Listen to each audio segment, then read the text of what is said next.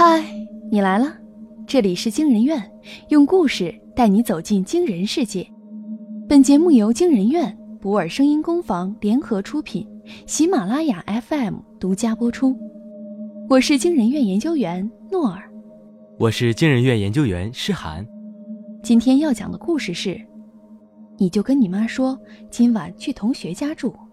作者石哥哥。凌晨。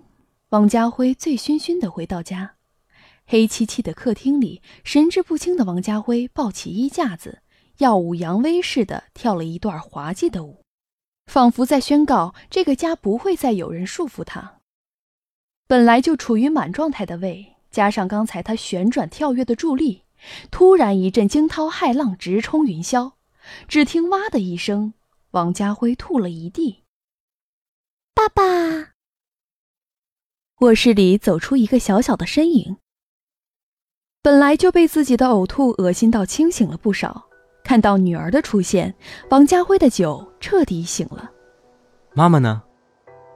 王家辉赶紧挡住自己刚刚的作案现场，努力做出一个正经父亲应该有的慈爱笑容。妈妈出去玩啦。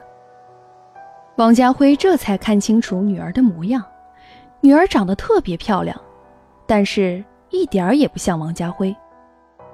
能够追到温瑜，王家辉似乎用光了平生的好运气，之后再没什么作为。而且温瑜并不爱他，结婚的原因只是他愿意接纳这个孩子。嗯，爸爸知道了，去睡觉吧。爸爸明天呢也带你出去玩。王家辉的婚姻真的改变了。在外人看来，迎娶校花、有着漂亮可爱的女儿、不算差劲的工作，这条件差不多能碰瓷一下人生赢家了。然而，王家辉打开客厅的灯，原来房子没有变得更大更豪华。看来，无论他和谁结婚，也没有改变自己中年无为的事实。他忍着胃痛和头晕，清理着地面，最后栽倒在沙发旁边。头脑一片混沌中，他仿佛看见了周曼玉在喂他热乎乎的醒酒汤，给他擦拭身上的脏东西。这样的画面，从前他常常能享受到，但是现在，他张了张嘴，只有难闻的酒气回应他。疲惫的王家辉不禁去想：周曼玉没有了他，会变成什么样子呢？第二天。酒醒的王家辉信守自己昨晚要带女儿出去玩的承诺，来到了热闹的步行街。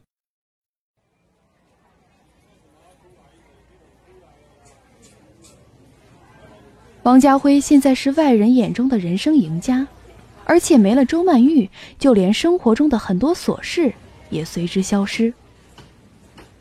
但是，为什么玻璃窗中的自己会是这样一种表情？这不就是他想要的自由婚姻和生活吗？为什么他看上去竟然如此失魂落魄？这时，女儿摇了摇出神的王家辉，吵着要吃街对面的草莓糖葫芦。那你在这里等爸爸回来，不要动，谁来也不要和他讲话，知道吗？女儿乖巧的点点头。等王家辉拿着草莓糖葫芦回来的时候，发现女儿身边。站着一个女人，曼玉阿姨，就是爸爸不让我跟你讲话的。如果不是女儿认了出来，王家辉完全想不到面前这个看起来只有二十多岁的美人，竟然是周曼玉。哎，不是，我怕孩子碰上坏人，让他谁来也不要和他讲话。王家辉看着眼前这个熟悉又陌生的女人，愣了一会儿，解释道：“周曼玉将亮黑柔顺的长发挽到耳后。”微微一笑，没事儿，孩子懂事着呢。王家辉喉咙很干，干的什么都说不出来。周曼玉现在的状态已经表明了一切，没有了和王家辉的婚姻，不去做日夜劳累的家庭主妇，她的人生会美好的多。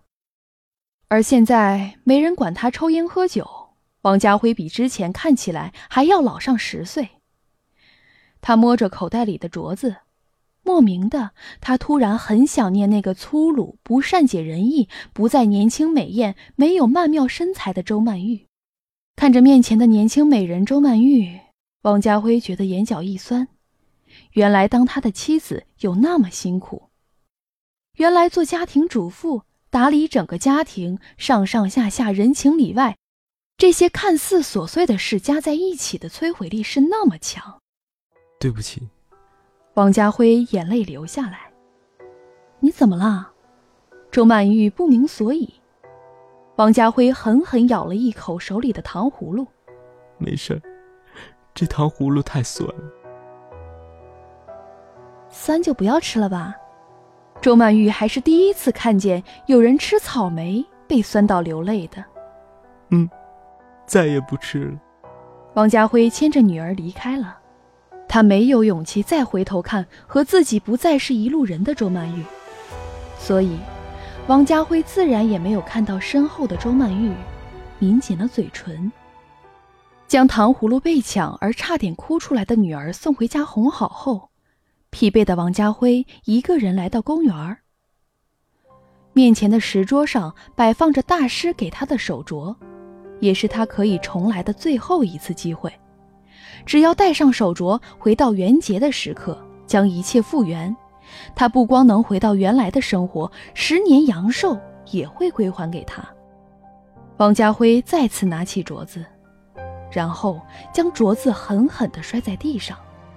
虽然王家辉自私，但他还算个人。他已经为了一己之欲，擅自斩断了和周曼玉之间的缘分。现在想起周曼玉的好，又要将这个本应美好、无拘无束的姑娘拖进和她地狱般的婚姻里。愿你幸福，曼玉。他踩过地上四散的碎片，嘎吱嘎吱的，好像踩在杳无人烟的漫山遍野的大雪里。当丢了魂的王家辉打开家门，发现厨房里的那个身影有些不太对劲儿。校花什么时候有些发福了？而且竟然在下厨做饭。不对，不对。王家辉揉了揉眼睛，他分明摔碎了镯子，一切都回不去了。但是为什么面前的这个女人转过身来，竟然是周曼玉？是那个粗鲁、不善解人意、不再年轻美艳、没有曼妙身材的周曼玉。他冲过去，把住了女人的肩膀，仔仔细细看过之后，才敢笑出声来。这就是他真正的周曼玉。虽然不知道为什么，但是一切都似乎没有改变，除了……怎么了，家辉？没事儿，我回来了。王家辉安心的闭上眼睛，紧紧的抱住这副不怎么曼妙的身躯。哪怕接下来就是劈头盖脸的责备，一切都和之前一样，除了周曼玉，她变得像恋爱时期一样的温柔体贴，只是笑着推他去洗手吃饭，连抱怨都没有，好像曾经的母老虎模样只是他的臆想。反正他回来了，而且周曼玉不知为何性情大变。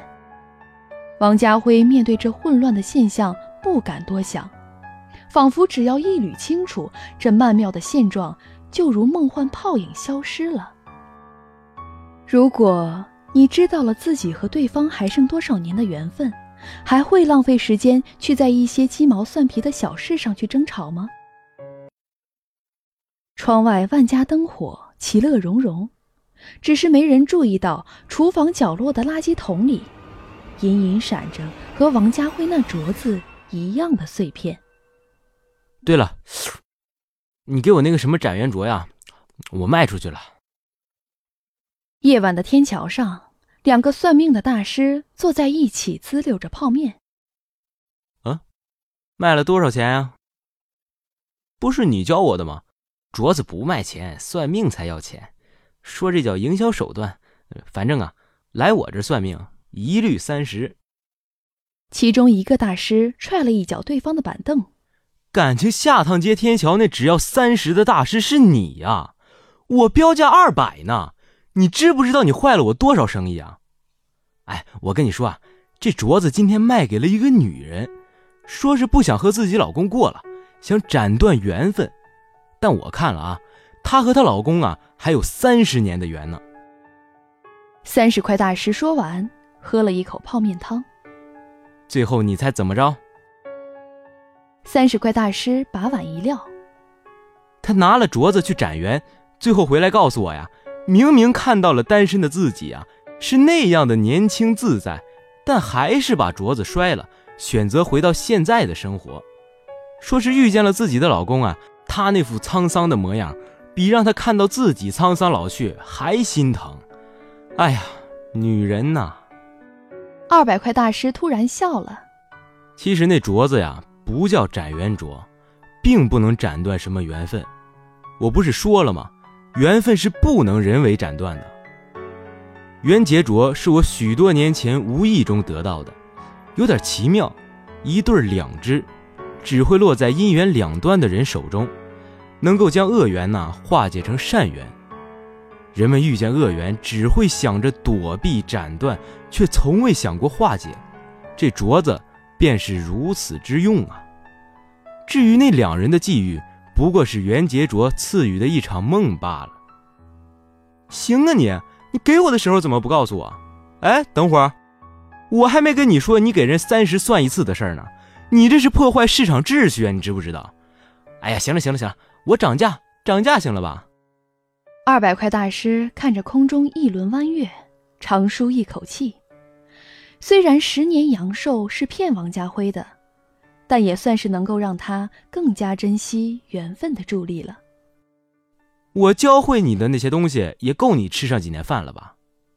哎，那是，说到底我还得叫你一声师傅呢。三十块大师吃完最后一口面，抬起头，发现身边空无一人。只剩下那张二百块大师常常带在身边的八卦图，背面写着“缘起记”。诸法从缘起，如来说是因。彼法因缘尽，是大沙门说。